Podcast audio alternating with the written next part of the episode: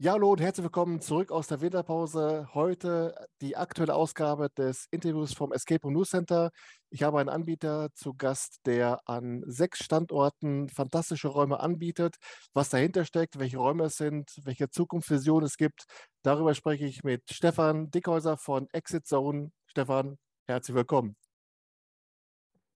Ja, ich grüße dich. Hallo. Stefan, schön, dass es geklappt hat. Da wollen wir uns mal eine schöne Stunde machen. Ich habe mich ein bisschen vorbereitet. Ähm, ist ja doch einiges, was es bei euch gibt. Ähm, zu Beginn würde ich aber ganz gerne mal mit einem Trugschluss aufräumen. Es handelt sich bei Exit Zone ja nicht um ein Franchise, sondern um einen Anbieter mit verschiedenen Standorten. Ist das richtig? Genau, wir sind Inhaber geführt und bieten kein Franchise an. Ist alles, äh, also jedes Entertainment, was wir haben, unser eigenes Entertainment. Ja, äh, und von der Struktur ist es dann so, dass du vor Ort gibt es dann einen Standortleiter, eine Standortleiterin, die dann weitestgehend eigenständig handelt. Nein, also es gibt Standortleiter, ja, und äh, natürlich das Personal, aber die Vorgaben, wie zu arbeiten ist, sind sehr eng gesetzt von der Geschäftsführung und ähm, die Eigenständigkeit ist relativ begrenzt. Das Marketing zum Beispiel verantworte ich ja komplett für alle 35 Entertainments, die wir mittlerweile haben. Und ähm, also auch da, was Marketing und Co. angeht, sind die Betriebsleiter überhaupt nicht eigenständig.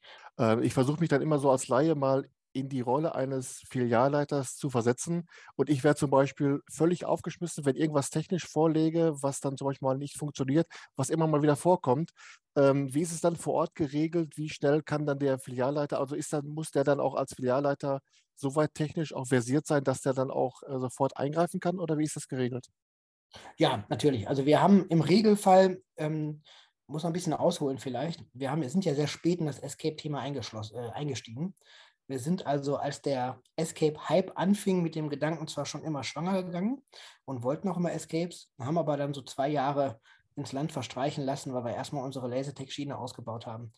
Und äh, haben dann natürlich im Escape-Thema überlegt, naja, das, was, wir haben uns sehr, sehr, sehr kundig gemacht am Markt, was so generell viele Anbieter machen. Und da gab es so das Thema der Raumpaten. Das kommt unheimlich häufig vor, dass also die Einzel-Escape-Anbieter äh, einen ihrer Mitarbeiter zu einem Paten für einen speziellen Raum machen. Und das haben wir irgendwann nach vielen Learnings auch mit übernommen. Das heißt, wir haben den Betriebsleiter, der mehr kann, deutlich mehr kann als natürlich alle anderen Mitarbeiter am Standort, haben aber für jeden Raum im Regelfall immer so einen Raumpaten, der dann zuarbeitet, der kann im Regelfall alles lösen. Mhm. Natürlich, ähm, wir kommen ja gleich in den Fragen dazu, wir haben ja von verschiedensten Anbietern Escape-Räume. Ähm, haben wir ähm, natürlich auch manchmal das Problem, dass du da an Ersatzteile gerade im Moment natürlich nicht unheimlich gut rankommst. Und wir sind natürlich in der Größe mit 35 in der Tennis, dass wir auch eine eigene IT-Abteilung mit fünf Personen haben, die dann auch immer Gewehr bei Fuß stehen. Also wenn der Betriebsleiter oder der Raumpate nicht weiterkommt, hat er ein großes IT-Team hinter sich stehen, die alles eigentlich kennen. Ähm, du hast gerade gesagt, ihr seid relativ spät eingestiegen und ihr habt derzeit sechs Standorte. Jetzt können wir natürlich nicht über jeden Raum explizit im Detail sprechen. Äh, ich würde mit dir ganz gerne mal chronologisch, wie ihr eure Standorte eröffnet habt, mir mal so einen Raum rauspicken, über den wir sprechen. Da können wir nochmal äh, rechts und links eine Grätsche ja, machen. Ähm, es ging ja los im April 2017 mit dem Standort in Kiel. Genau. Und äh, ein Raum, der mir da aufgefallen ist, ähm, das war Welt der Schatten. Kannst du mal erklären, um was es da geht? Geht es darum, dass die, die Welt im Grau versumpft und wir als Spieler müssen dann das, die Farben wieder in die Welt zurückholen oder was, worum geht es dabei? Also End, äh, das Endrätsel ist natürlich, bringen die Farbe zurück in die Welt. Das Raumkonzept war sehr interessant. Es ist nämlich ein Raum, also der erste, ich, ich spoiler jetzt sehr stark, ist aber auch nicht schlimm, finde ich immer in der Branche. Also der erste Raum ist ein gleißend weißer Raum mit allen nur weißen Gegenständen, also ein extrem heller Raum. Du kommst also, du kommst mit verbundenen Augen erstmal in den Raum hinein und wenn du dann die Augenbinde abnimmst, bist du in einem gleißend weißen Raum. Gehst also auch mit so Filzschuhen rein, damit alles gleißend weiß bleibt im Regelfall, aber du findest das bei Escapes immer schwierig. Und der zweite Raum letztendlich ist nämlich der glatte Gegensatz, ein schwarzer Raum, also komplett ohne Licht, ohne alles, komplett alles schwarz. Und das Spannende an dem Raum ist eigentlich, dass der weiße Raum mit den Leuten im schwarzen Raum, also man kann wechseln in den Räumen, problemlos, aber sehr stark kommunizieren muss. Und dass die Lösungen im Prinzip des weißen Raumes überwiegend im schwarzen Raum zu finden sind und dort eigentlich nur der Geruchs- und Tastsinn gefordert ist. Also mal vom Konzept her anders, als es ursprünglich gewesen ist. dass man, ich sag mal, sucht, durcheinander bringt und äh, Rätsel findet, mhm. sondern dass man wirklich in diesen Teamspielgedanken weit nach vorne bringt und dort auch wirklich mal sagt, wir nutzen auch mal wirklich alle Sinne des Menschen, nämlich auch dann wirklich der Geruchs- und Tastsinn. Ist ja auch ein zugekaufter Raum letztendlich, ähm, den wir, den es in Stuttgart vorher schon gab und der in Stuttgart auch ganz gut gelaufen ist. Und äh, da haben wir dann gesagt, okay, das Konzept des Zusammenspiels finden wir sehr schön, weil gerade in den Anfangsbereichen oder Anfangszeiten wir überlegt haben, was ist denn eigentlich ein Escape für uns oder warum wollen wir ein Escape anbieten? Ja, also ist, warum wir Laserdec anbieten und so war immer klar. Aber ähm, warum glauben wir jetzt, dass wir Escape anbieten sollten? Ne? Und äh, dann haben wir natürlich uns selber so auf diese Mission gemacht. Und es hat bei vielen Räumen, kommen wir gleich mit Sicherheit auch zu einem anderen Raum dazu, der echte Teamspielgedanke Spaß gemacht. Wir, wir haben natürlich vorher, ich weiß nicht, 40, 50 Räume Probe gespielt. In, bei verschiedensten Anbietern, verschiedenste Ausprägung. Und es ist ein bisschen wie bei Geocaching, da findest du halt alles, ne? Von besonders mhm. gut bis besonders schlecht, in Anführungsstrichen, ja. Und uns persönlich hat immer dieser besondere Teamgedanke Spaß gemacht. Und das ist in Welt der Schatten einfach wirklich enorm gut. Liegt natürlich auch nicht jedem, muss man auch sagen. Ne? Äh, verhindert aber auch aus meiner Sicht äh, dieses ausgeprägte Alpha-Player-Gedöns, äh, dass auch wirklich dann keiner vorweg marschieren kann, sondern er ist ja dann auf die Gruppe auch angewiesen. Und aus meiner Sicht sind das immer besonders schöne Räume, weil dann auch alle aus der Gruppe auch gleichmäßig gefordert sind. Und die machen einfach auch Bock. Keine Frage. Also vom Spielprinzip ist das genau so. Ähm, das Problem ist natürlich, so wie du es gerade sagtest, es gibt eigentlich immer den Gruppenalpha. Und darum sind solche Räume eher mittelklassig unterwegs. Also weißt du, wenn man vom Umsatz ausgeht jetzt, ne, wir sind ja Betreiberebene, äh, wenn es um Umsatz geht, dann sind das Räume, die von den ähm, Gruppen zwar nach wie vor, nach all der Zeit immer noch gut gespielt werden, aber es ist kein Knallerthema wie jetzt, ich sag mal, ein Harry Potter-Raum oder, oder so ein richtiger Horrorraum. Und gerade weil der Alpha da jetzt nicht so seine Rolle ausspielen kann in der Gruppe, also die, die Gruppenzusammensetzung ist halt immer gleich. Und unser Wunschgedanke ist so ein bisschen immer, dass sich das ändert. Ne? Das, wie gesagt, wie du es gerade auch sagst, eigentlich alle zusammenspielen und alle so äh, ihren Weg finden. Das ist, die, ist leider nicht die Realität oftmals in Gruppen, die kommen. Wäre schön, ja. wenn es stärker wäre, weil das ist genau das Thema. Und wenn wir Escapes Probe gespielt haben, dann war das ja immer so, wirst du auch kennen, es gibt Rätselstrukturen und, und Themen, die liegen dir besonders. Und es gibt Themen, da kannst du auch 100 Räume gespielt haben, da kommst du einfach nicht rein. Das ist nicht so dein Ding. Und ähm, ja, dann hast du eben halt das Feeling, wenn du aus dem Raum rauskommst, jetzt hast du 100 Euro bezahlt als Gruppe und du hattest nichts davon. Also irgendeiner steht da immer, der dachte sich, ja, so richtig habe ich im Raum nichts gemacht. Das ist schade eigentlich. Und deswegen fanden wir die Räume immer cool, wo Elemente drin waren, wo du wirklich auch sagen konntest, jeder Teilnehmer geht da raus und sagt, jo, ich habe beitragen können dazu, dass wir den Raum geschafft haben. Und das ist dann so genau Welt der Schatten eigentlich.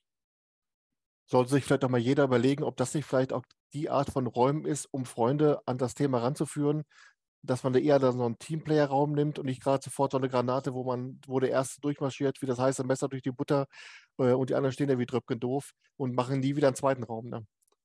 Ja, der, der Punkt ist ja immer der, es, es gibt ja in der, in der Betreiberszene sehr viele unterschiedliche Meinungen zu, was ist ein guter und was ist ein schlechter Raum. Ich meine, der Anlass, warum wir beide ja auch heute miteinander sprechen, ist ja eine, kann man offen sagen, bin ich, schäme ich mich auch nicht für, eine äußerst schlechte Bewertung eines unserer Räume gewesen.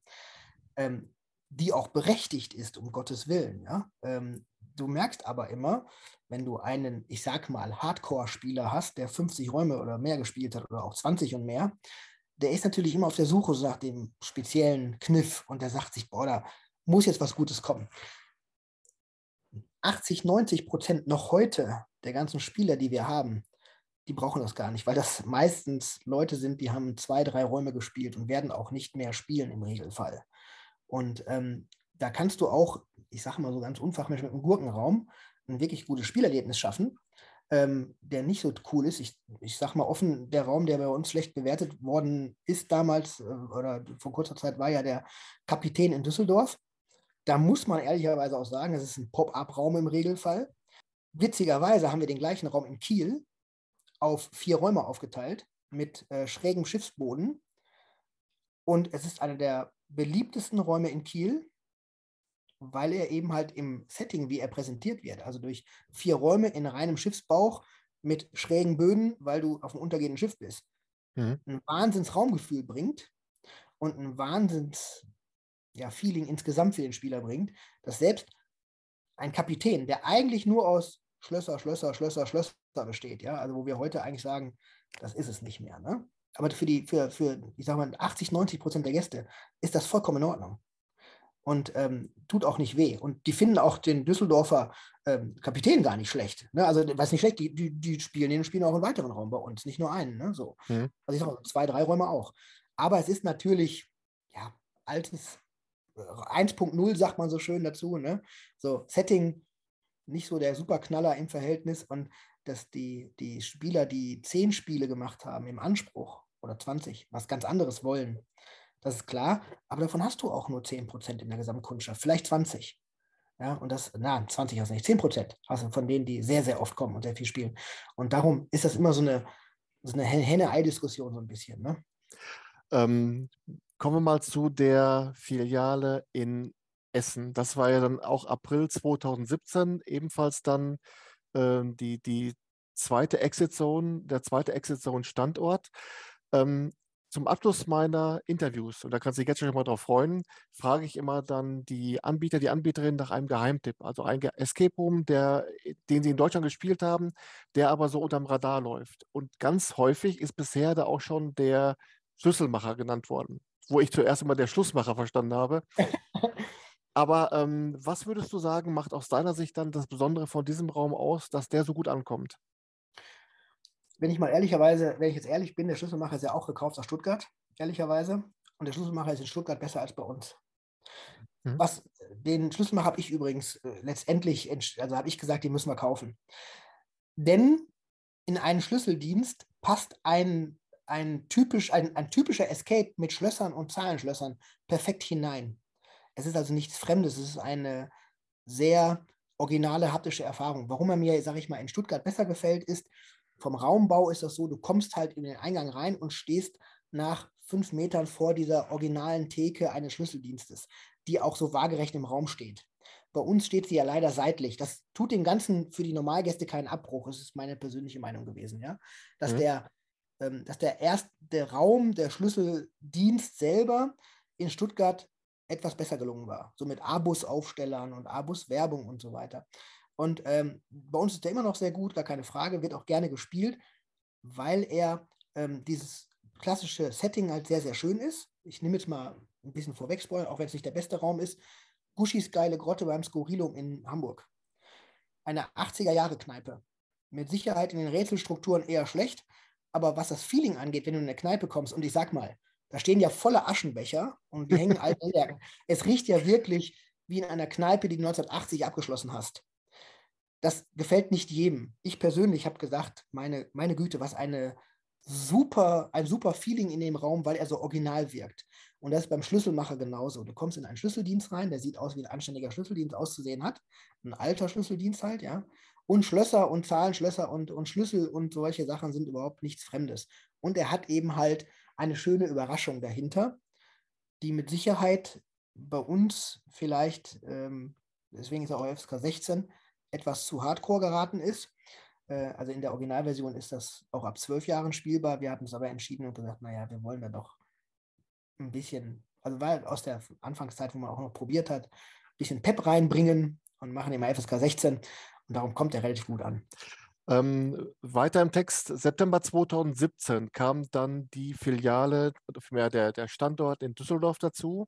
Die Reise in den Wahnsinn ist dort der Raum, der mir aufgefallen ist, weil ich mich gefragt habe, ist eigentlich dieses, dieses Traumthema einfach manchmal auch zu sehr äh, stiefmütterlich behandelt worden, weil man einfach in so einem Traum ja eigentlich alles umsetzen kann, was man will. Man kann es ja auch jederzeit erklären. Oder denkst du dir, das ist so ein bisschen stiefmütterlich deswegen, weil die Leute vielleicht dann das, das wirkt dann vielleicht zu kitschig oder wie auch immer. Oder wie stehst du dann dazu? Oder für mehr ist das überhaupt das Thema des Raums? Ja, es ist, Thema des Raums ist, dass du im Gehirn eines, eines Menschen im Koma laufen musst und Probleme lösen musst in den verschiedenen Hirnregionen, äh, um den Menschen wieder aus dem Koma zu erwachen. Das ist so das Grundthema gewesen. Auch ein Raum aus Stuttgart übrigens. Äh, was uns an diesem Raum so gefallen hat, war, dass er eben halt nicht das Alltägliche ist, sondern wie Welt der Schatten auch mal ein völlig anderes Thema rausbringt. Und du eben halt auch in diesem Raum eigentlich alle Sinne einsetzen musst. Ähm, das war so die Idee. Man muss ehrlicherweise nach sehr vielen Jahren Escape einfach sagen, dass ähm, dieses Traumthema oder dass diese abstrakten Themen vielleicht äh, stiefmütterlich äh, vorhanden sind am Markt, ist richtig, weil sie sich auch nicht verkaufen. Wenn ich ein Gassenhauer-Thema habe, wie ein Sauron oder wie ein, wie ein Harry Potter oder solche Sachen, ja. Es gibt so bestimmte Themen, die knallen einfach beim Kunden. Und im Grundsatz muss man sagen, es sind die Räume und die Raumthemen und die Raumnamen, wo sich der, der zukünftige Kunde sofort ein Bild zu machen kann. Und dann musst du versuchen, in diesem Raum, diesem gängigen Bild, was vorher steht, nehmen wir Saw als Beispiel, ja, da gibt es ja sehr viele Räume zu, äh, zu dem Thema und auch mit Sicherheit einige extrem gut umgesetzt. Dann musst du halt versuchen, diesem Gedanken, den die Leute haben, äh, möglichst stark zu entsprechen. Und das ist die traurige Wahrheit dahinter, dass ähm, du, also ich, ich habe, wir kommen ja auch zu jemandem nachher, den ich sehr, sehr schätze als Escape-Kollege, äh, wo du Leute hast, die mit unheimlich viel Liebe, Intelligenz vor allem und äh, als ähm, promovierter Game Designer auch wirklich da tonnenweise Gehirnschmalz drin steckt. Ja? Also wirklich Wahnsinn. Trotzdem stellst du dann fest, ähm, dass die Räume an sich dann von den Nutzern teilweise eben halt nicht so gebucht werden und das Spielerlebnis ähm, eher hinten ansteht. Ich nehme jetzt nochmal ein Beispiel, wenn wir in Standort Essen bleiben. Ähm, wir haben ja dort auch den Pharao, den Fluch des Pharao. Und das mhm. ist ja ein, äh, letztendlich ein Final Escape Raum, ja, den wir gebaut haben. Entstand aus der Geschichte heraus, dass man ähm, irgendwann mal überlegt hat, oder man hat sich die Gedanken gemacht am Anfang, ein Produkt, ein, ein Raum ist ja ein Produkt und der hat einen Lebenszyklus. Also irgendwann geht ein Thema nicht mehr. Da wird ein Raum abgerissen werden müssen, umgebaut werden müssen. Und damals war immer so gesagt worden, zwei, drei Jahre läuft ein Raum. Würden mhm. wir heute so nicht mehr unterschreiben, auf gar keinen Fall. Aber ähm, damals war das immer so, was man uns so immer erzählt hat. Und wir haben uns sehr, sehr viele Leute angeschaut und waren, haben uns sehr, sehr breit informiert. Und dann gab es natürlich dann äh, den Alex, der gesagt hat, na pass auf, bei mir kostet der Raum zwar im Bau das Doppelte, vielleicht sogar Dreifache, dafür kannst du das, den Raum aber auch vier Jahre laufen lassen oder sowas in der Richtung. Und dann hat man eben als szenisch diesen extrem starken Final-Raum, also wo man sagen muss, szenisch echte Leckerbissen. Ja? Also jeder Final-Raum ist szenisch immer Wahnsinn. Aber also das ist eine persönliche Meinung von mir und oft auch von, von Gästen, dass die Rätselstrukturen eben halt dann leider nicht so super sind wie der Raum an sich. Mhm. Und das ist dann so, wo du dann stehst und sagst, ja, über die Szenerie, Pharao, holst du unheimlich viele Kunden rein, die das auch total super finden, weil die Szenerie so wirklich sehr, sehr gut ist, die aber in einem Schlüsselmacher tatsächlich mehr Spaß haben, weil die Rätselstruktur besser ist. Und weil die Rätselstruktur, eben Schlüssel und so weiter zu Schlüsseldienst, deutlich besser passt, als wenn du irgendwelche relativ abstrakten Dinge in einem in einer Grabkammer machen musst, ja. So, und das ist immer das Thema, wo man nachher so sagt, ähm, je näher du dem Bild des Kunden kommst, desto besser wird es für das Spielerlebnis oder für die Buchungszahlen. Spielerlebnis hängt immer auch sehr davon ab, was du nachher dann für Rätselstrukturen oder für Inhalte des Spiels hast. Und da merkt man halt dieses Traumthema, ne, also oder das Gehirnthema oder auch Welt der Schatten. Mit Sicherheit ein tolles Spielkonzept, ja kommt aber im Verhältnis nicht so gut an. Aber ist es wohl tatsächlich so? Ich meine, ich bin jetzt selbst kein, kein Potterhead oder wie die, die Potter-Fans heißen, aber dass die tatsächlich jeden Harry Potter-Raum in Deutschland erstmal durchfräsen und sich dann um andere kümmern. Ich glaube, ich hätte schon, selbst wenn ich Fan bin, nach dem ersten schon erstmal wieder Lust, was anderes zu machen. Da hätte ich einen Saw-Raum gesehen, einen Harry Potter-Raum oder ist das wirklich so? Also vielleicht kann das ja mal jemand in die Kommentare reinschreiben, aber ich kann mir das wirklich nicht vorstellen, dass man sich wirklich nur um ein Thema kümmert und nachher dann zehn Räume gespielt hat und davon waren acht Harry Potter. Also wir haben nicht die Leute, die sich nur um ein Thema kümmern. Also das, die Beobachtung haben wir nicht gemacht. Also vielleicht jetzt in den Kommentaren kommt das dann mal, dass dann doch Leute, ich kann mir das vorstellen, dass da Leute so sind. Man stellt immer Folgendes fest, die Hardcore-Escapler, das ist wie beim Geocaching, ja, die empfehlen sich Räume, die fahren auch gerne mal zig Stunden für einen sehr guten Raum oder machen dann zwei, drei Räume bei denen hast du das und die sind eher auf der Jagd nach den allerbesten Räumen. Äh, so Hardcore, ich sag mal Saw-Fans oder Escape-Fans, äh, Harry Potter-Fans, die haben vielleicht mal die Winkelgasse in Krefeld gemacht, weil die Werbung extrem stark und gut war, ja, und auch geknallt hat, ähm, weil das wirklich am Puls der Zeit lag in dem Moment, ja. Und die haben natürlich auch unsere Räume zu dem Thema gespielt, ja. So, und äh, fahren dann zwei, drei Räume zu dem Thema ab. Aber dann auch noch zwei, drei im Regelfall unserer Erfahrung nach Schluss. Ja. Jetzt kommen wir mal ähm, zu einem Standort, für den ich wahrscheinlich mit dem Fahrrad hinfahren würde, weil das hat mich, das hat mich mit, von der Themenpalette her äh, so gepackt, äh, und zwar Augsburg. Äh, Mai 2018, zwei Standorte in Augsburg mit insgesamt, ich glaube, elf Räumen. Ähm, und die Themenpalette des, Standortes äh, Zusemstraße heißt es, glaube ich, mit The Purge, der Banküberfall des Professors. Da glänzen mir die, die äh, Augen vor Vorfreude, weil man sich denkt, Mensch, das ist mal was, äh, da habe ich komplett richtig Bock drauf. Ähm, wie kam es seinerzeit dazu, dass der eine Standort in Augsburg, das sind ja, ähm, glaube ich, Game Over-Räume, mhm. äh, und der andere Raum, dass das so getrennt wurde? Oder kannst du allgemein mal was dazu sagen, wie allgemein so an den sechs Standorten so diese Räume zusammengestellt wurden? Das ist ja schon recht bunt gemischt, ne? Also ähm, zu Augsburg muss ich sagen, gibt einen kleinen Recherchefehler bei dir, denn den haben wir erst im Juli gekauft, letzten Jahres. Also oh. ähm, oh. es gehörte zu Indoor Games und es äh, war von unserem, ja eigentlich Freund, kann man sagen, Paul Senkenberg, die Firma. Und ähm, der Paul hatte erst in, in der Zusammenstraße neben äh, Minigolf und Lasertech gesagt, Mensch, was mache ich? Ich mache ein paar Escapes dazu, das ist ein schönes Thema. Und hat eben bei Game Over damals zu der Zeit zugeschlagen und sich die, die reinen Game-Over-Räume geholt. Und dann hat er äh, vor jetzt ungefähr zwölf Monaten, möchte ich mal sagen, hatte er nämlich die Brixener Straße, nämlich mit den Räumen, die du gerade angesprochen hast, noch gekauft, die äh, von einem Wettbewerber von ihm waren und alle sehr individuell gebaut waren. Mhm. Ist übrigens das gleiche gewesen in Bielefeld, haben wir mal uns einen äh, Escapler angeschaut, der verkauft worden ist. Der hatte mit The Cube und solchen Sachen ähm, rein selbstgebaute Räume ähm, die, ähm, und der Rattenfänger von Hameln war dabei und so weiter. Also wirklich alles selbst gebaut und sich selbst und selbst entwickelt. Und ähm, ja, wir haben sie übernommen im Juli, weil wir das Gesamtgeschäft vom Paul mit Lasertech, mit Paintball und äh, Minigolf und so weiter, also insgesamt fünf Einzelinterments gekauft haben, äh, um uns zu vergrößern. Ähm, und heute kann ich dir sagen, also ich fand die Game-Over-Räume früher, wir hatten keine Game-Over-Räume bis dahin im Portfolio. Ich kannte sie natürlich, ähm, auch den Pharao und so weiter. Fand sie jetzt nicht toll, ehrlicherweise, also persönliche Sicht wieder. Mhm. Äh, muss aber sagen, jetzt, nachdem man den Standort hat und sich die Zahlen anschaut, kommen die Räume sehr, sehr gut bei den Kunden an, witzigerweise.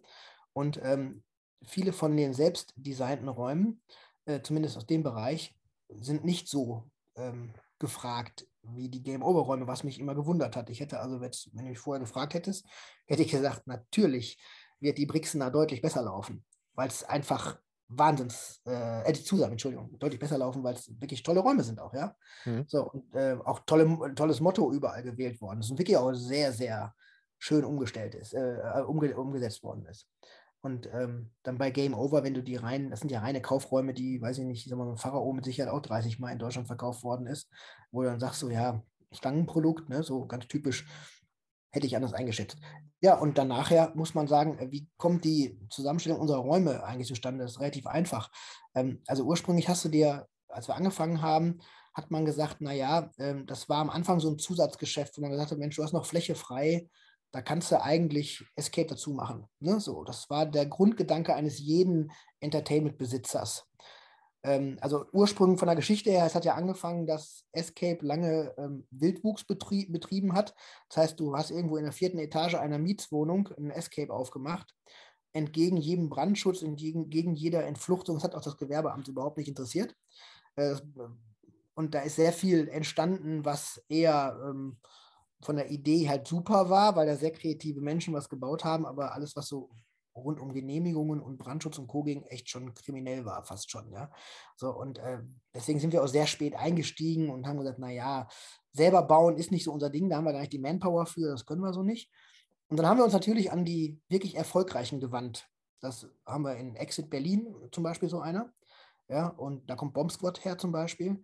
Ähm, dann haben wir in äh, Stuttgart äh, geschaut, da war auch ein sehr erfolgreicher.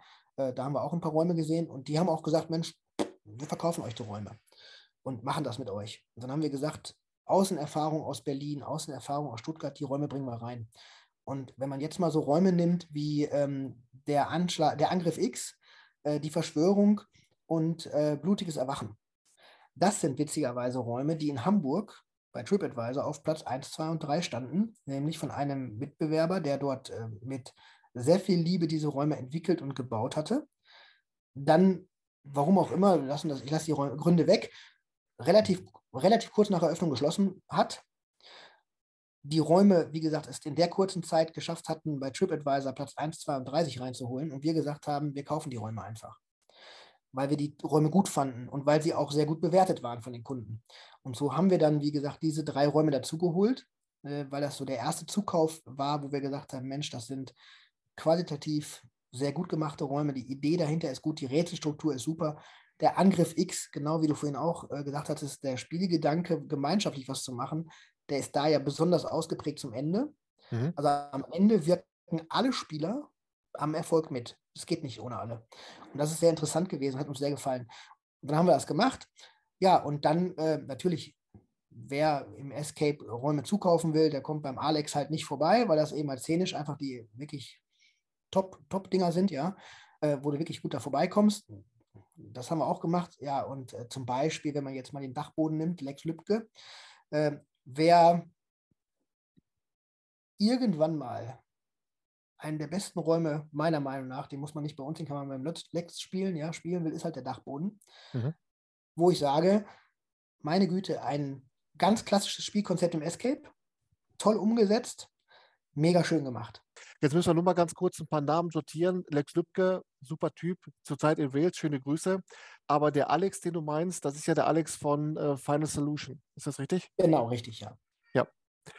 Ähm, und ähm, der Anbieter in Bielefeld war seinerzeit Escape Hunt, jetzt mittlerweile bei Roomfox. Ja, genau. Und den, genau, der war das, den hatten wir uns angeschaut und ähm, toll gemacht. Gesamte Location war damals mit Liebe wundervoll gemacht. Also der gesamte Laden, du bist reingekommen schon von Couchgarnitur bis Tapete, alles super. Und äh, der Cube zum Beispiel, ein, also optisch ein Wahnsinnsraum. Äh, natürlich ist es immer so, wenn du Anbieter bist und du willst einen anderen Anbieter kaufen, kriegst du auch leider dann äh, die technischen Mängel eines solchen Raumes mit, also alles da, wo selbst individuell schwer gebaut worden ist. Da muss man ja auch sagen, die Individualisten, die ich sehr schätze, also nochmal Lex mal kurz ein bisschen rausgenommen, weil Lex das etwas anders macht. Also die ganzen Individualisten mag ich sehr, weil sie natürlich auch die Technik weiterentwickeln an sich, ja, die in so einem Escape-Raum steckt. Also früher war es, wie gesagt, so, du hast dir ein Zahlenschloss und ein Schlüsselschloss geholt. Dann irgendwann kam mal ein revolutionäres äh, Richtungsschloss, ja. So, und dann irgendwann ging es so in die andere Richtung. Ich weiß gar nicht mehr, wie er in Düsseldorf heißt, der mit dem äh, Tesla-Raum und dem ähm, Matrix, der heißt, ich weiß noch anders. Exitors. Exitors. Also wo du, ich sag mal, den Tesla gespielt hast, da ist ja kein einziges Schloss, ja. Da sagst du einfach, meine, meine Güte, ist das geil, ne? So. Äh, also von der Art her, weil die Rätselstruktur einfach super ist, ja. Ähm, und auch natürlich schön gemacht, ne? So. Und ähm, solche Individualisten sind sehr schön, haben aber oft eben halt auch mit den technischen Problemen zu kämpfen, weil sie Vorreiter sind. Das lässt, lässt es nicht aus. Und das ist natürlich für so einen Filialbetrieb, wie wir es sind, einfach der Horror. Wenn ihr den Lex jetzt, deswegen nehme ich den Lex raus, der Lex ist ein Oberindividualist. Er ist aber zum Glück auch studiert, also äh, promovierter Game Designer, ja. Das merkst du. Und der, was der Lux, äh, Lex gut macht, ist einfach, dass er keine Extremexperimente mit der Technik macht. Das heißt, da funktioniert ein Raum in 99,9% der Fälle genau so, wie er zu funktionieren hat. Und da hat der Lex und auch seine Mitarbeiter, da legt er genauso viel Wert drauf, 99 Mal genau das einstudiert, wie es laufen soll und laufen muss. Und das ist so einer der wenigen Betreiber, wo ich sagen muss, da kannst du immer jemanden hinschicken und du wirst dir sehr sicher sein, dass es keine großen Fehler passieren. Ja? So, auch, auch aus dem Thema heraus, dass der Game Master einen Raum falsch resettet hat oder so. Das Typische, was man so kennt. Hm. Das passiert da nicht. Und ich sag mal, wenn ich jetzt nochmal, ist gar nicht als Negativbeispiel äh, explizit gemeint, Skurrilum in Hamburg, Wahnsinnsräume, echt super. Und wir haben also den allerersten Ernie, Hudson, Ernie Hudson gespielt. Ich weiß nicht mehr, was es für einer genau war. Aus der Serie jedenfalls. War super toll. Also szenisch habe ich gedacht, meine, meine, meine Güte, das ist ja Wahnsinn. Klar, kommt vom Schmidt-Theater, szenisch, immer genial. Überraschungseffekte drin, wo du gesagt hast, da lege ich mich hin, das ist irre, ja. Aber der, das, der Fehler war, dass, dass der Game Master an vier entscheidenden Stellen einfach nicht reagiert hat. Oh, hm. Und das ist dann in so einem, High, in einem super High-End-Raum natürlich der Worst Case, weil es ein rein mechanischer Raum auch war. Und die Zukunft wird leider, leider in die Auto-Help-Systeme laufen. Ja? Also das, was wir uns noch erlauben, oder viele noch erlauben, äh, obwohl so viele sind es in Wirklichkeit gar nicht, einen eigenen Game Master pro Gruppe, der sehr aufmerksam nichts anderes tut, als einen einzigen Raum bei uns bis zu 66 Minuten zu, zu leiten. Das gibt es ja heute schon sowieso schon in vielen Standorten gar nicht mehr. Also nicht bei uns, sondern generell, dass mittlerweile ein Raum von drei, also drei Räume von einem gemacht werden oder so. Da hat man ja. dann so einen Kopfhörer, wie du den hast, in der Mitte geteilt, ein Kabel geht links, eins rechts. Ich hätte nie gedacht, dass einer das kann, mit zwei Ohren unterschiedlich hören oder so. Ja, also es ist schon schade eigentlich, was da läuft. Und wenn man heute so nach den Mindestlohnerhöhungen, nach den Energiekostensteigerungen und so weiter rauskommt, dann hat man jetzt auf den letzten Messen, die man so gesehen hat, zu den Themen gesehen, dass diese Auto-Help-Systeme extrem stark Einzug halten werden. Und äh, das ist natürlich dann nochmal eine, also ein Umbruch im Markt, wo ich gespannt bin, wie das die Kunden den Leuten verzeihen werden. Ja, weil das natürlich, wenn du so einen super Grabkammer-Tempelraum hast und dann hast du so einen Auto-Help-Computer mittendrin stehen, den kannst du so schön gar nicht verpacken, dass nicht irgendwie die Story reißt. So, da bin ich mal gespannt, was passiert. Aber es ist leider die logische Konsequenz aus dem, was passiert. Und da gehen immer mehr leider in die Richtung. Und ich denke, dass die Individualisten langsam auswachsen werden aus dem Markt, wenn sie nicht eine, eine kritische Größe erreichen. Und das ist schade natürlich drum. Aber ähm, wenn du siehst, was heute ein Escape-Raum kostet, äh, wo wir auch selber schon sagen, tut schon weh also für den Kunden, ne? Also ist nicht so, wo ich sage, das ist toll, ne? Ähm, oder wir sagen, dass es toll ist. Aber es, anders spiegelt es die Kosten gar nicht mehr wieder. Dann ist das natürlich schade, dass es in die Richtung sich bewegt. Stefan, du hast eben schon mal einmal den Raum Die Verschwörung in Mainz angesprochen. Da geht es ja um das Attentat seinerzeit auf Ronald Reagan. Ähm, Habe ich das richtig verstanden auf der Homepage, dass es zwei mögliche Enden gibt dieses Szenarios oder ähm, ist das nicht so? Das ist nicht so, leider nicht. Also den gibt es in Mainz und in Kiel und ist einer dieser ehemaligen Twisted Rooms Räume, so hieß der nette Kollege in, in Hamburg. Mhm. Äh, war, wie gesagt, unter den Top 3. Äh, Story war gut ähm, und leider gibt es kein alternatives Ende. Es gab sogar mal, ähm, in Stuttgart wohlgemerkt wieder mal, einen äh, Raum, äh, Vive la Revolution, der hatte alternative Enden und der hatte auch alternative Schwierigkeitsgrade, die du anpassen konntest, sogar im Spiel. Und auch das hat sich leider nicht durchgesetzt. Und ähm, wenn ich, also wie gesagt, wir designen ja Räume nicht wirklich selbst. Ja? Also ich sage mal, legen mit Sicherheit nochmal irgendwann, wenn wir merken, da sind doch noch Schnitzer drin, dass die Kunden damit nicht klarkommen oder so und irgendwelche Rätsel da überhaupt nicht Sinn machen oder nicht mehr Sinn machen, sagen wir es mal so, weil die Haptik sich geändert hat, dann legen wir schon nochmal so am Rande äh, Hand an. Äh, natürlich würde ich heute bei der Verschwörung, weil es ein wirklich sehr schöner, normaler, guter klassischer Agentenraum ist, ja, äh, würde ich heute auf Ronald Reagan schreiben, ehrlich, äh, nee, äh, auf ähm, äh, JFK schreiben, ehrlicherweise, mhm. John Kennedy, äh, weil es ähm, bei den Leuten noch mehr knallt. Witzigerweise glauben auch drei Viertel unserer Kunden, dass das nicht Ronald Reagan, sondern JFK ist. Ist äh, witzig eigentlich. Aber ich würde es nur vom Namen her nochmal ändern, von, der, von, von den Nuancen dieser Story, weil es eben halt für die Leute eben halt dieses besagte bessere Bild ist. Äh, er hat aber keine alternativen Enden und ist ein ganz klassischer Agenten-Thriller, der den Leuten sehr viel Spaß macht, wenn sie es machen und wenn man so diese Agenten-Stories so mag. Man merkt aber auch mit den Jahren, dass der, die Nachfrage nach guten Agenten-Stories so ein bisschen nachgelassen hat. Äh, der Raum ist nach wie vor noch sehr gut gebucht, ist alles schön, aber äh, von, ich sage, das Allgemeinwissen bei Ronald Reagan fliegt so ein bisschen raus bekannt ist irgendwie nur JFK und Agenten-Stories sind nicht mehr ganz so im Rennen. Äh, gibt ja auch kaum noch James Bond-Filme, die so richtig durchgehypt werden. Also es ist eine Story, die irgendwann mit den Jahren so ein bisschen ausläuft, aber es ist nach wie vor ein schönes Twisted Rooms-Thema. Und da muss man auch sagen, bei Twisted Rooms äh, ist der Heiko Fuchs mit drin gewesen, den viele noch kennen als, ähm, als Betreiber des äh, Opolum, Opolium, so war es in Hamburg, und der ähm, die mit beste Software für Escape-Betreiber herstellt, ehrlicherweise. Der war bei Twisted Rooms mit drin, hat das auch geleitet damals dort und hat die Räume maßgeblich mitentwickelt. Also es waren oder sind nach wie vor auch diese drei mit Sicherheit sehr, sehr gute. Und wir haben sie damals wirklich gekauft, weil wir gesagt haben, Mensch, wenn das auch, wenn diese Räume in Hamburg quasi nicht gerettet werden, wäre es schade für die Escape-Welt, weil das sehr gute Räume sind. Ja, und äh, mit dem Heiko Fuchs dabei war ja auch Christoph Frese, der jetzt ja auch das äh, Opolum, äh, genau. mittlerweile weiß ich auch, dass das Opolum heißt und nicht Opolum, ja, wie ich als, als Westfalen ja. immer gesagt habe. Und ähm, das, ich finde es immer sehr faszinierend, wie dann so das Wissen, das streut sich dann. Die, die beiden Jungs von Mindhunters in Osnabrück äh, partizipieren ja auch wieder von dem Wissen und streuen dann wieder in ihren äh, Standort das rein. Äh, das finde ich schon richtig gut. Aber wenn du jetzt davon sprichst, nochmal ganz kurze Nachfrage, die Räume kommen aus Stuttgart, dann ist das äh, Sebastian Frenzel gewesen mit, ähm, also so, diese, äh, die Paper Dice, der Paper Dice Ableger. Ne? Genau, aber dann damals noch der Michael Bierhahn. Ja. Also der mhm. das hauptsächlich betrieben hat. Und ähm, der auch als einer der ersten ähm, im Prinzip ähm, so die, den Bau von guten Escape-Räumen weiter äh, vorangetrieben hat, also dass er es auch verkauft hat als Thema, dass man die Räume kaufen konnte ähm, die er gemacht hatte.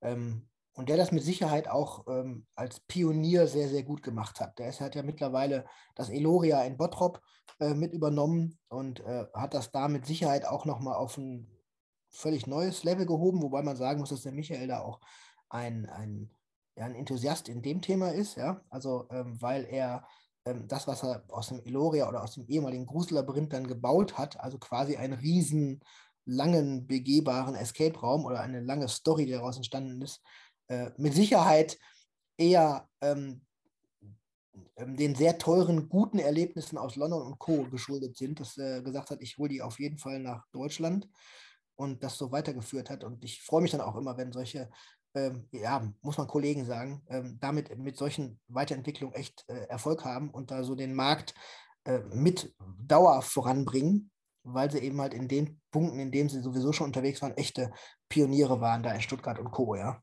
Also ja.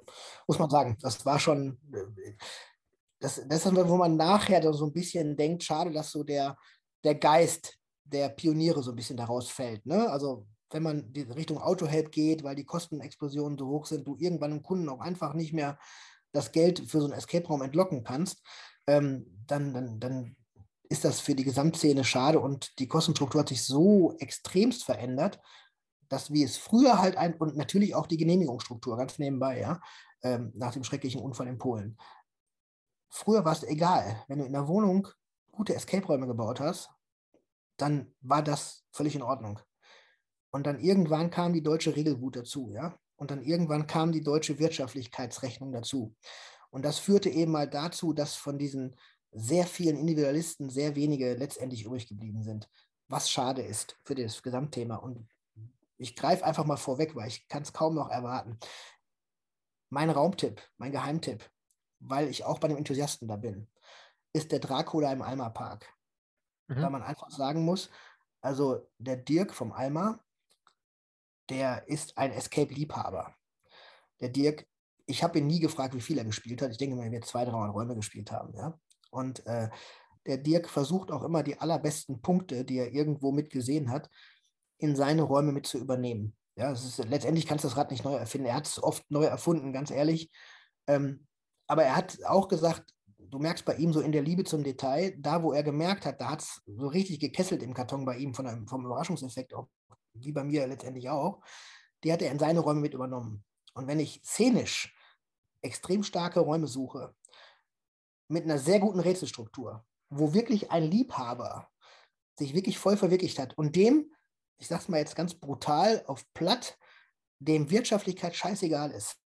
Was der Dirk da gebaut hat, kann nicht mehr wirtschaftlich funktionieren. Sagt er selber immer so. Ne? Sagt er immer so. Ich weiß selber, das ist vollkommen Wahnsinn, ich weiß, ich das gemacht habe. Ja? Der Dracula ist in allem, setzt der Maßstäbe. Also, also nicht, dass er technisch der mega Hightech-Raum war. Aber mit ihm, äh, oder ist, er ist technisch sehr, sehr gut, sehr, sehr gut. Äh, aber jetzt nicht vergleichbar wie mit der, wie der Tesla zum Beispiel oder so, ja. Ähm, der heißt ja jetzt nicht mehr Tesla, aber ist, äh, ich sag mal, ich sage den Namen immer so noch weiter. Ähm, aber von der Story her, von, der, von dem, wie es gebaut ist, von der schieren Größe der Räume, also niemand hat so viel Fläche für Escape-Räume, unfassbar. Und dann ja, ich, ich spoiler nicht, es ist, also wer den nicht gespielt hat, ja, und dann nehme ich aber leider alle Räume beim Dirk, selbst der alte Gral, das war so, ne, der erste war Saw bei ihm, dann kam Gral, ja, mhm. äh, schon immer mega gut gewesen. Und ähm, ich sag mal, auch vom, vom Intro, vom Reinkommen in die Szene. Und äh, Passagier 666 ist auch Knallerraum mit Sicherheit, aber der Dracula, wenn du will, wenn du einen Raum haben willst, wo der Game Master richtig ackert für seine Kunden, da musst du zum Dracula. Und wenn du einen Enthusiasten unterstützen willst, der einfach nur geile Räume bauen will und dem alles andere scheißegal ist, ja, weil er gerade ein riesen raus Entertainment, das Ding, ne, ein Riesenladen und er sagt einfach, nee, ich mach, aber das ist so mein Hobby, meine Leidenschaft, das Thema, ne? So, und das merkst du auch. Du merkst in jeder Faser, ist wie bei Lex Lübcke, in jeder Faser merkst du, in jedem Raum bei ihm, da steckt einfach sein, sein, seine Faser drin, seine DNA drin, weil er da Bock drauf hat und weil er es weil er es so fühlt, weißt du, du hast so manchmal im Markt so, meine, wir sind Fialisten, genau wie, ich sag mal, Team Escape oder so. Das ist kein Individualist des Jahrzehnts und das ist halt Filialbetrieb, ja. Kann man gut finden, muss man nicht gut finden, ja. Aber wenn du so wirklich Menschen unterstützen willst, die da wirklich mit so viel Herzblut da reinrennen, dass du auch in jedem Raum den Herzschlag von jedem, von jeder Phase des Baus des Raums so siehst, bist du bei Lex Lübcke und bei, ähm, beim Alma echt äh, an der völlig richtigen Adresse. Ja, dann haben wir jetzt auf jeden Fall schon mal zwei gute, äh, zwei gute Geheimtipps fürs Ende des Interviews. Lassen wir jetzt mal hier drin. Die Leute können ja hin und her springen. Wir wissen Bescheid. Genau. Der frechste Raum, den ich mal gespielt habe, war in Frankfurt. Ich sage den Namen nicht. Ich wette, die Einrichtung hat nicht mehr als 1000 Euro gekostet. War so ein Thema mit Galerie. Also bei Ikea kriegst du teure Poster die da an der Wand hing, haben sie irgendwo vom Sperrmüll irgendeine Bank da in die Mitte geknallt, nach dem Motto, da ist jetzt eine Galerie und einen alten Küchentisch hingestellt. Und hast du da gestanden und hast okay, vielleicht kommt da jetzt noch der Aha-Effekt oder vielleicht wird es noch geil oder so, ne? Nee. War einfach Raum auf, fünf Sachen reingetreten, Tür zu, fertig, ne? So, und du hast ja gedacht, so alter Verwalter, das musst du dir auch nicht mal trauen, ne? Aber ja. ausgebucht, ausgebucht. Ja. Also ganz komisch. Und ich, früher gab es immer die, die, Theorie, wie du das Ganze in der Einleitung schon mal gesagt hattest, naja, ähm, kommt denn ein Gast wieder, wenn er ein schlechtes Erlebnis hatte? Und leider muss man heute sagen, nach sechs oder sieben Jahren, die wir das, äh, sechs Jahre, die wir das so ungefähr so machen, ja, sie kommen wieder, auch wenn sie ein echt schlechtes Erlebnis hatten. Und ähm, da gibt es, weil es so individuell ist, was gut und was schlecht ist, wie beim Geocaching. Ne, so. Und äh, immer mal wieder scheinen sich da Gruppen zu finden, ist auf jeden Fall ein interessantes Thema und ich finde es auch schön, dass das Escape-Thema an sich ähm, so auch so ein lebendiges Thema ist. Aber es ist von dem, was man dachte, wo es hingeht, mittlerweile sehr in sich zusammengefallen und wieder auf einem normalen Niveau. Ich sag mal, früher war man dann ja schon dran, dachte, man braucht so einen 5.0-Raum. Das war so die neueste Bezeichnung für super interaktive Turbo-Geschichte mit ich wandle meine Story in 500 verschiedene Handlungspfade und so ein bisschen. Da ist man wieder auf das gute Niveau runtergekommen, dass man sagt, eine sehr gute Story, gut verpackt, mit einer anständigen Rätselstruktur, die nicht zu kompliziert ist. Sichere Bank, kannst du eine Menge mitmachen, macht Spaß. Ne? Ja. Kommen wir jetzt mal nochmal zurück zu euren Standorten. Ein Standort, den wir noch gar nicht hatten, ist Mainz. Mhm. Ähm, der Raum, der mir dort aufgefallen ist, war ähm, der Angriff X in einem Nebensatz von dir auch schon einmal ähm, erwähnt. Da geht es ja darum, in eine Raketenbasis einzudringen. Ähm, bei, den, bei so einem Outdoor-Szenario, wenn man sich erstmal vor der Raketenbasis befindet, scheiden sich aber die Geister.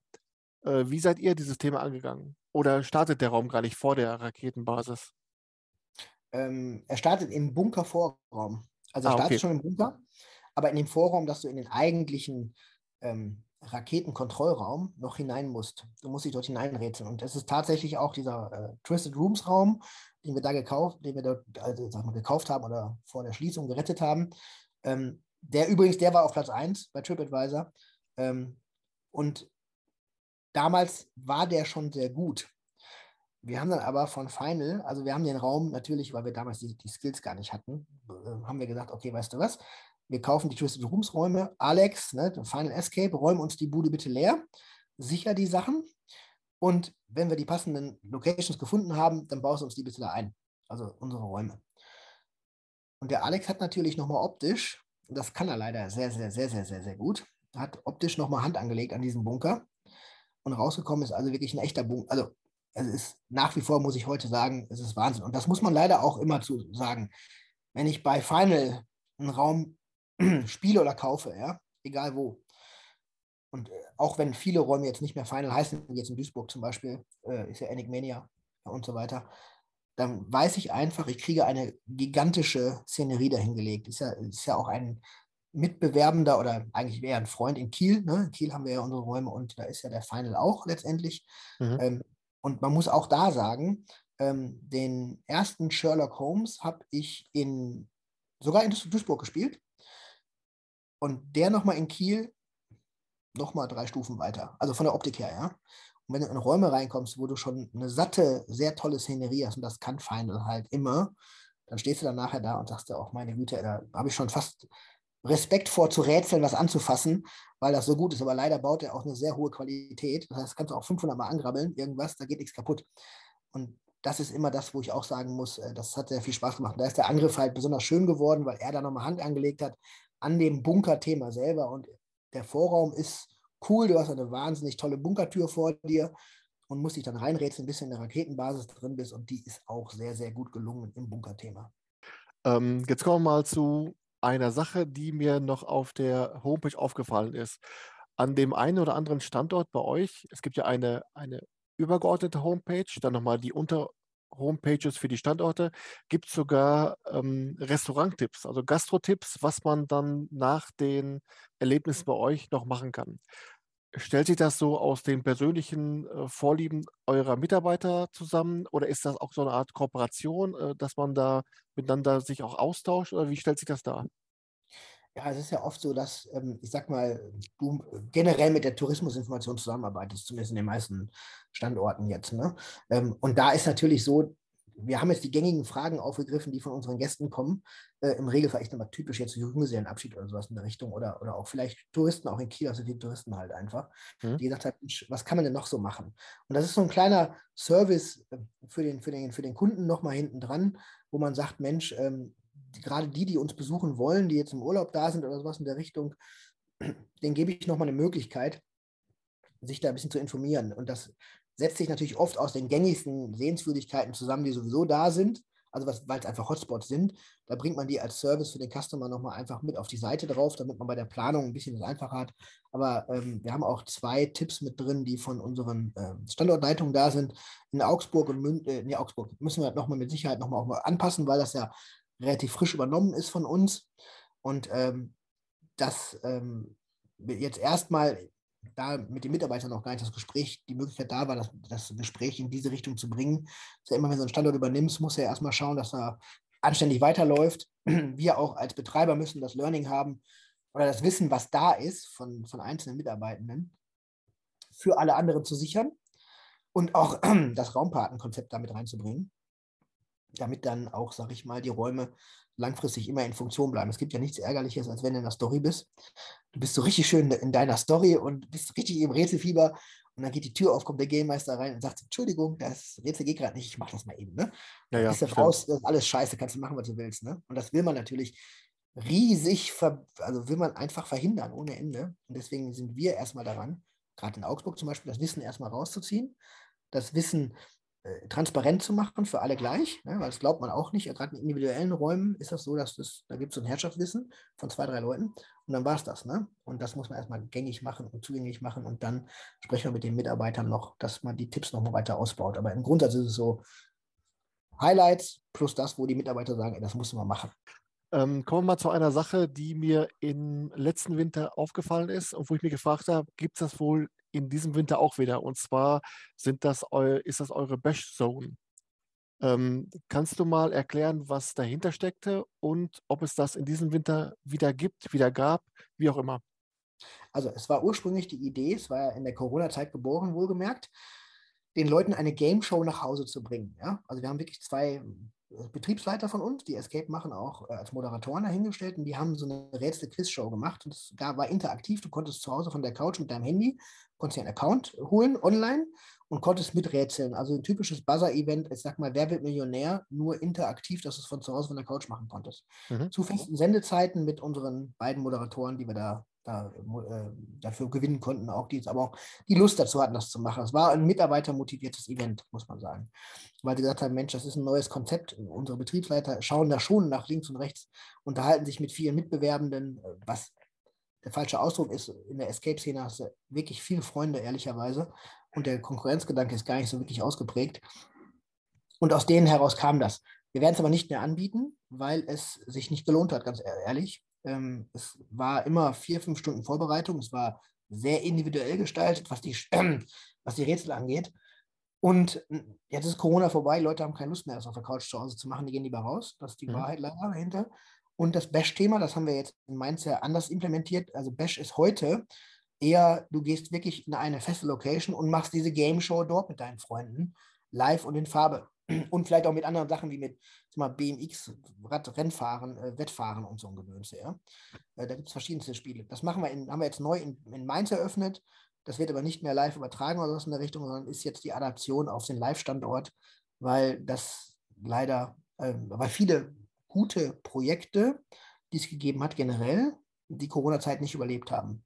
Ich habe gehört, ich habe es bei mir selber noch nie angeschaut, dass der äh, Michael Bierhahn im Eloria das tatsächlich noch macht. Der muss wohl ein Wahnsinns-Filmstudio dort aufgebaut haben, ein richtiges Filmstudio mit einem wahnsinnig gut verkleideten Moderator und der macht das wohl noch. Aber auch nur zu ganz bestimmten Zeiten. Ja, mit ähm, äh, Alter Falter mit dem Moderator Wa Walter Wagholz. Ja, genau, genau, genau. Der Typ, sensationell. Also ähm, ich habe nochmal im Interview. Er hat ja aus dem Grusellabyrinth heraus wahnsinnige Schauspieler mit übernommen. Ja? Also, wobei den gab es ja so nicht, ja. Aber das Konzept war ja im Grusellabyrinth immer, dass du unheimlich gute Schauspieler hattest. Ja? Also Leute, die Lust hatten, in eine Rolle zu schlüpfen und was zu machen. Und ähm, das hat der Michael sehr, sehr gut adaptiert ja. in dieses Bash-Thema, hat eine wahnsinnig gute Rolle da, ich weiß gar nicht, ob er sie selber geschrieben hat oder, oder seine Darsteller ihm das so genannt hatten. Äh, es ist aber sehr gut umgesetzt. Also wirklich, auch die Werbung allein schon macht schon Lust, das zu gucken. Ja, ja. schon wirklich wahnsinnig gut. Und ich glaube, dass das wirklich zwei äh, Projekte sein können, die wirklich dann auch diese, diesen Corona-Tralafiti dann überleben. Einmal Alter Falter von Eloria und aber auch äh, das, was Last Twent bei Try to Escape in Rheine auf die Beine stellt. Der hat auch dann so ein, äh, eine Quizshow, Online-Quizshow. Beides sensationelle Formate. Äh, und wenn wir auch mal mit, mit, Freunden oder Verwandten was unternehmen wollen, die weiter weg wohnen, wird sich dann halt verabredet zur, zur Quizshow. Ich finde es immer noch großartig. Das ist eine kenne ich gar nicht, muss ich probieren. Also das kenne ich nicht, ein guter Tipp. Also habe ich ja. noch nicht gesehen, weil ich fand das Format auch schön. Ich sage, wir werden es definitiv nicht mehr machen, aber ich fand das Format cool, ja. Und wenn du einen dabei hast, der da so Lust, das richtig gerne macht, auch, dann ist das ein cooles Teil, ja. Ja. Cool. Wenn rein, gucke ich mal. Wir haben eben mal darüber gesprochen, dass diese Individualisten in der Kreativität äh, weniger werden? Ist nicht da auch die äh, Individualität gefragt, um gegebenenfalls die, die Kosten für den Kunden, für den Gast zu minimieren? Also wir haben letztes Mal zum Beispiel mit dem Lukas Rauscher von Crime Runners und mit Christoph Frese von Opolum darüber gesprochen, das Pipelining. Du hast gerade gesagt, es wäre vielleicht eine Möglichkeit, ein Spielleiter für zwei Räume. Siehst du noch Stellschrauben, wo man das, die Kosten, die man nachher an den Gast weitergibt, minimieren kann oder reduzieren kann? Leider ist dieses Autohelp das, das, was am erfolgversprechendsten ist. Weil du, du wirst ja einen Game Master immer benötigen für die Einleitung ja, in die Story und natürlich auch grundsätzlich für die Spielüberwachung, weil es ist ja immer noch ein Spiel, was immer noch fehleranfällig sein kann. Ja? Und ähm, du kannst natürlich, wenn du so Auto-App-Systeme hast, kann ein Game Master fünf, sechs Räume machen. Ja? Und du brauchst auch, das muss man mal einfach so offen sagen, damit du wirtschaftlich anständig bestehen kannst am Markt und ähm, als, selbst wenn du selber im Laden stehst als Betreiber, nicht mit Mindestlohn und für die Rente unterversorgt. Das muss man ja bei einem Selbstständigen immer mit dazu sagen, ja. Damit du damit nicht immer doof dastehst, musst du schon so vier, fünf Escape-Räume haben. Also alles unter drei ist immer extrem schwer. Weil du, ähm, du musst ja, also die, die Kunden haben ja also hohe Ansprüche. Also nicht nur an die, also Ansprüche gar nicht mal so an die Story und, und an, die, an das Game-Setting und so weiter, das meine ich damit gar nicht, sondern flexibel zu sein. Ja, also es gibt unheimlich viele Kunden, die immer noch innerhalb von 24 Stunden einen Raum buchen wollen. Mhm. Ja, also das ist gar keine kleine Zahl, die spontan sich entscheiden, was machen zu wollen. Warum auch immer, den Grund lassen wir weg. Jetzt musst du versuchen, als Betreiber diese Kundschaft mit einzubeziehen. Wenn du das nicht tust, fehlt dir ein großer Anteil deines Umsatzes, also wirklich redenswerter Umsatz deines, äh, Anteil des Umsatzes. Hast du aber nur zwei oder drei Escape-Räume, hast du gar nicht die Anzahl der Game Master in der, in der Hinterhand, um mal schnell flexibel reagieren zu können. Kommt dir noch ein bisschen Urlaub, kommt ein bisschen Krankheit dazu. Wenn du selber im Laden stehst, dann kommst du oft in die unangenehme Situation, dass du mal zwei, drei Räume parallel machen musst. Und wer das mal wirklich versucht hat, und wenn du dir vorstellst, bei deinem Kopfhörer jetzt, du schneidest in der Mitte durch, links läuft, ich sag mal, Story der Angriff, rechts läuft Story Harry Potter, äh, und du hörst die Leuten so ein bisschen zu, da wirst du als, als, als Game Master auch wahnsinnig. Und das, ähm, Autohelp ist in meiner Meinung nach genau das Thema, was am erfolgversprechendsten ist, weil wir alle, nicht nur im Escape-Bereich, sondern grundsätzlich in der gesamten Arbeitswelt, vor dem Problem stehen, dass wir nicht mehr genug Arbeitskräfte haben. Es geht gar nicht um Fachkräfte. Das, äh, die meisten Leute hören immer so einen Fachkräftemangel. Das ist ja nur die halbe Wahrheit. Die echte Wahrheit ist, wir haben einen Arbeitskräftemangel. Es arbeitet in Deutschland eigentlich schon alles, was arbeiten kann. Und man ist heute ja schon auf die Idee gekommen zu sagen, okay, wir versuchen Leute, die eigentlich in die wohlverdiente Rente gehen sollten, möglichst lange noch im Betrieb zu halten, und wenn nur zwei, drei Tage die Woche ist, dann, äh, um das Wissen erstens weiterzugeben, aber natürlich, dass wir mehr Arbeitskraft haben. Und es mhm. wird uns Escape-Betreiber oder generell in der Gastronomie fehlen ja, und ich bezeichne uns jetzt mal im weitesten Sinne als Gastronomie, fehlen ja 160.000 Arbeitskräfte. Die kriegst du auch nicht mehr wieder. Es wird ja noch schlimmer werden, der Bedarf. Ja? Also es werden immer mehr ähm, Jobs, äh, Arbeitskräfte fehlen und die verteilen sich auf immer ja, gleichbleibende Jobs oder die Jobs müssen immer zusammenfallen in sich. Und dementsprechend äh, hast du natürlich auch hohe Gehaltsforderungen. Also sobald du einen Mitarbeiter dabei hast, der Mindestlohn ist ja nur ein Kleinigkeiten-Thema. Ich nehme jetzt ein Beispiel mal von vielen Kolleginnen und Kollegen, die, sage ich mal, in Berlin, Hamburg und Co. unterwegs sind, wo die Lebenshaltungskosten auch extrem hoch sind.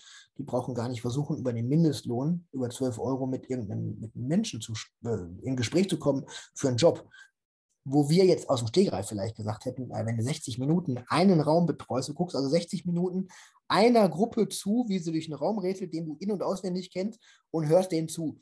Das ist jetzt kein, in Anspruch, ich werde es nicht abwertend, aber es ist kein mega anspruchsvoller Job, ja, weil du weißt mhm. ja genau ungefähr, bis wo müssen die kommen, damit die den Raum schaffen. Ne? Also in welcher Zeit werden in der Regel alle Räume, äh, alle Rätsel gelöst und in welcher Zeit ne? und zu welchem Zeitpunkt auch. Ne? So.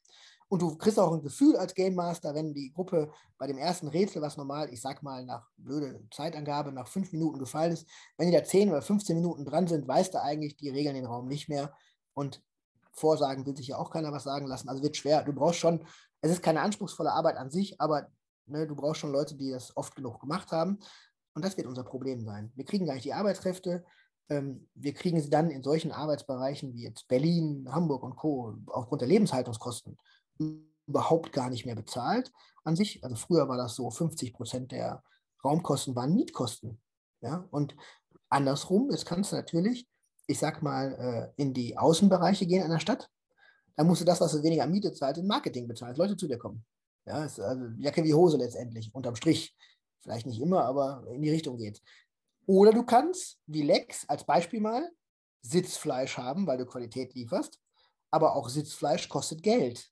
Nächstes Thema ist, ähm, ich sag mal auch Handwerker, wenn du szenisch einen starken Raum bauen willst, Handwerker werden immer teurer. Da, kannst du, da werden die Kosten eher höher. Ja? So auch Mieten steigen, Nebenkosten, Energie steigt.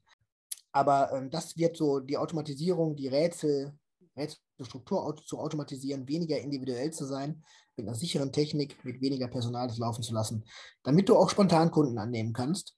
Äh, das wird der leider meines Erachtens der Weg sein, der eingeschlagen wird. Und wenn ich alle meine Mitbewerber mir so anschaue, die Großen, da geht das genau in die Richtung. Ja, und das ist ähm, ja die einzige Chance. Also es wird nie wieder dazu kommen, dass wir genug Arbeitskräfte haben werden, ähm, die uns zur Verfügung stehen, dass wir Escape-Räume oder egal welches Entertainment, in welcher Gastro, alles so anbieten können, wie wir es gemacht haben. Alles klar. Das war ein gutes Schlusswort, denn die letzte Frage haben wir vorher schon beantwortet mit den Geheimtipps vom Alma Park und von Nexus Exit haben wir schon genannt.